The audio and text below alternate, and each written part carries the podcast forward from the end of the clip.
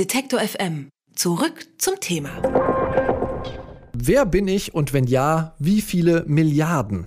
In letzter Minute, da hat die EU diese Frage nun beantwortet für 2020, denn das EU-Budget für nächstes Jahr steht und es ist diesmal nicht nur knapp gewesen und erst im November beschlossen worden, sondern es ist auch knapp 169 Milliarden Euro schwer.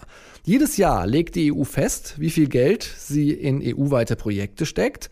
Konkret entscheiden das Europaparlament und Mitgliedstaaten. Aber dieses Jahr, da gab es Streit zwischen den beiden um das Budget und sie haben ein bisschen länger gerungen. Das Parlament wollte mehr ausgeben, die Mitgliedstaaten weniger. Denn was nicht ausgegeben wird, das sparen sich die Mitgliedstaaten gewissermaßen was das neue EU-Budget für die EU-Politik bedeutet und wie die EU überhaupt ihr Geld ausgibt. Darüber spreche ich jetzt mit Peter Becker, der für die Stiftung Wissenschaft und Politik zur europäischen Integration und zum EU-Haushalt forscht. Hallo, Herr Becker. Das EU-Budget für das Jahr 2020 steht jetzt fest. Nach langem Ringen zwischen Europaparlament und den Mitgliedstaaten haben solche wie von vielen Jugendlichen aktuell geforderten Sachen wie Klima- und Digitalthemen auch eine Rolle gespielt oder ging es da eher um andere Sachen?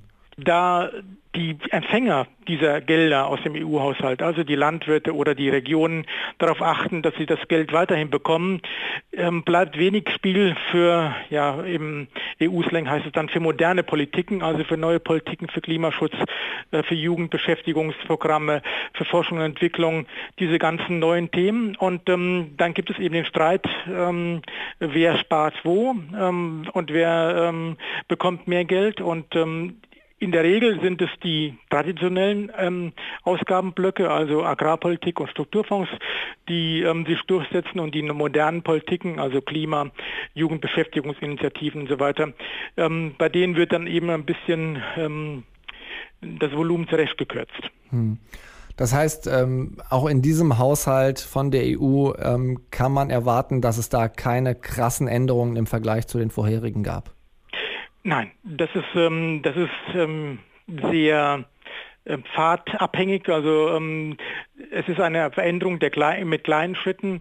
Ähm, dass man ein bisschen wegkommt von diesen Agrarausgaben. Also in den 70er und 80er Jahren ähm, waren 70 bis 80 Prozent der Ausgaben aus dem EU-Haushalt für die Agrarpolitik reserviert. Heute sind wir bei ungefähr einem Drittel, also 33 Prozent des Haushaltes. Ähm, das heißt, da hat sich schon einiges geändert, ähm, aber das, da hat halt eben auch 30, äh, 35 Jahre gedauert, bis sich da etwas geändert hat. Das heißt, das sind sehr kleine Veränderungen, die sich da einstellen. Ähm, und äh, Insofern ist es eine Politik der kleinen Schritte ähm, und äh, die neuen Politiken ähm, können dann eben auch nur mit diesen kleinen Schritten anwachsen. Hm. Das EU-Budget, das wird ja jedes Jahr auch äh, festgelegt, wie Sie jetzt gesagt haben, das war ein Jahreshaushalt, aber es gibt auch einen mehrjährigen Finanzrahmen, der für sieben Jahre festgelegt wird. Ende nächsten Jahres, also Ende 2020, da wird dieser nächste Siebenjahresplan sozusagen besprochen. Ist da Raum für Neuerungen, vielleicht ein bisschen mehr als bei so einem einzelnen Jahreshaushalt?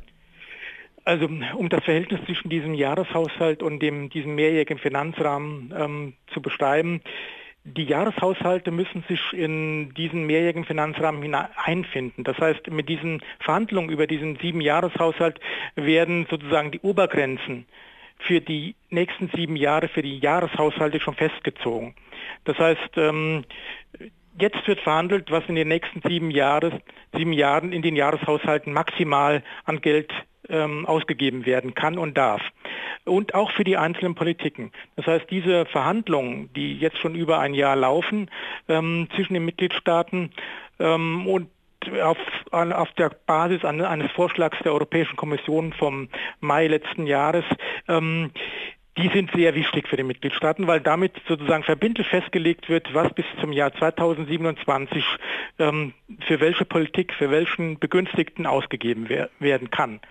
Ähm, und da das so wichtig ist und da man mit, diesen, mit diesem mehrjährigen Finanzrahmen die Eckpunkte für die Jahreshaushalte bis 2027 schon festlegt, ähm, sind die Verhandlungen sehr, sehr hart, sehr konfliktreich ähm, und es ergeben sich noch weniger Spielräume für Veränderungen ähm, bei, diesen mehr, bei diesen Verhandlungen über den mehrjährigen Finanzrahmen. Da geht es um ein Paket von ja, rund einer Billion Euro für sieben Jahre bisschen mehr.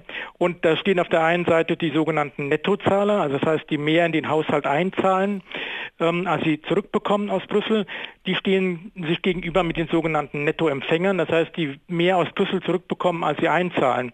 Und ähm, jeder Mitgliedstaat, jede Regierung achtet darauf, dass man entweder möglichst wenig nach Brüssel bezahlt oder auf der anderen Seite möglichst viel aus Brüssel zurückbekommt. Das heißt, dass man sozusagen den eigenen Saldo möglichst positiv gestaltet. Ähm, und das ist ähm, der Maßstab, äh, woran man misst, ob man gut verhandelt hat, ist natürlich ähm, das Ergebnis des letzten Males. Und ähm, da, damit, äh, äh, daraus ergibt sich dann schon autom fast automatisch, dass die Veränderung von einem mehrjährigen Finanzrahmen, der Ende nächsten Jahres auslaufen wird, zu dem nächsten, der halt eben 2021 bis 2027 laufen wird, dass diese Veränderungen relativ klein sein werden. Da wird es also keine großen Brüche geben, sagen wir mal, dass ähm, die Ausgaben für die Agrarpolitik, für die Landwirte in der Europäischen Union um die Hälfte gekürzt werden oder die Ausgaben für die Strukturfonds für die ärmeren Regionen ähm, deutlich zusammengestrichen werden und dafür Ausgaben für Klimaschutzprogramme deutlich erhöht werden. Ähm, das wird nicht der Fall sein. Es wird sozusagen diese Politik der kleinen Schritte wird weiter fortgesetzt werden. Auch da wird es Kürzungen geben ähm, ähm, bei der Agrarpolitik und auch bei den Strukturfonds. Ähm, und es wird einen kleinen Aufwachs geben, sagen wir mal, für Erasmus, also für diese Förderprogramme für äh, Studenten, die im Ausland studieren. Aber das sind ähm, keine großen Schritte, keine großen Veränderungen, die wir da erwarten dürfen. Reden wir mal noch ein bisschen darüber, wie das jetzt hart verhandelte Budget ausgegeben wird. Im Oktober hat der EU-Rechnungshof veröffentlicht, dass es Unregelmäßigkeiten in den EU-Ausgaben gibt. Letztes Jahr sollen etwa 2,4 Prozent des EU-Haushalts falsch ausgegeben worden sein. Wo liegt das Problem? Wo wird es falsch ausgegeben? Also erstens, ähm, das ist natürlich eine Menge Geld, die sozusagen ähm, in den Mitgliedstaaten ausgegeben wird. Also bei Strukturfonds sind es über diese sieben Jahre 350 Milliarden Euro. Ähm, in der jetzigen sogenannten Förderperiode, also an ärmere Regionen, die, aus, die von Brüssel ähm, Geld bekommen, um ähm, Programme zur Bekämpfung der Langzeitarbeitslosigkeit oder Programme zur, zum Bau von Autobahnen zu finanzieren. Da die Europäische Union sozusagen keine eigene Verwaltung hat, die Kommission ist nicht in der Region in Ostpolen und ähm, steuert dort äh, ein Programm, um eine Autobahn zu, ähm, zu bauen. Ähm, ist sie auf die Verwaltung in den Regionen und in den Mitgliedstaaten angewiesen. Die bekommen das Geld und die müssen ähm, das Geld dann sachgemäß und richtig ausgeben. Und die Kommission und auch der Europäische Rechnungshof und auch die nationalen Rechnungshöfe, die gucken dann, ob die Region oder die jeweilige Verwaltung das auch ähm, richtig gemacht haben. Und wo viel Geld ist, gibt es viel Anreize oder auch große Anreize für Mitnahmeeffekte oder für Betrug ähm, oder ähm, dann diese, dies, dieses Ausgeben, diese Kontrollen auch, ähm, die dann ähm, durchgeführt werden, relativ kompliziert sind, ähm, gibt es auch sehr viele Möglichkeiten, Fehler zu machen. Ähm, also ähm, da fehlt ein Beleg, eine Quittung für die Ausgabe an ein Unternehmen zur Anschaffung eines, äh, einer Maschine, ähm, die aus europäischen Strukturfonds finanziert worden sind. Oder es gibt dann auch Ausgaben, die, die sind wirklich sozusagen betrügerisch, dass man irgendwelche Dinge finanziert aus mit europäischem Geld, ähm, die man eigentlich nicht finanzieren dürfte. Also es gibt dann diese schönen Beispiele, dass ähm, vor, ich glaube, vor 15 Jahren die Stadt Neapel einmal ein Elton John Konzert finanziert hat aus hm. europäischen Mitteln, um ähm, Werbung zu machen für die europäischen Strukturfonds. Das hat die, der Europäische Rechnungshof und auch die Europäische Kommission beanstandet und die, ähm, die Stadt Neapel musste das Geld dann zurückzahlen. Aber solche Dinge passieren halt eben, wo sehr viel Geld sozusagen ähm, zur Verfügung steht und wo die Anreize relativ hoch sind.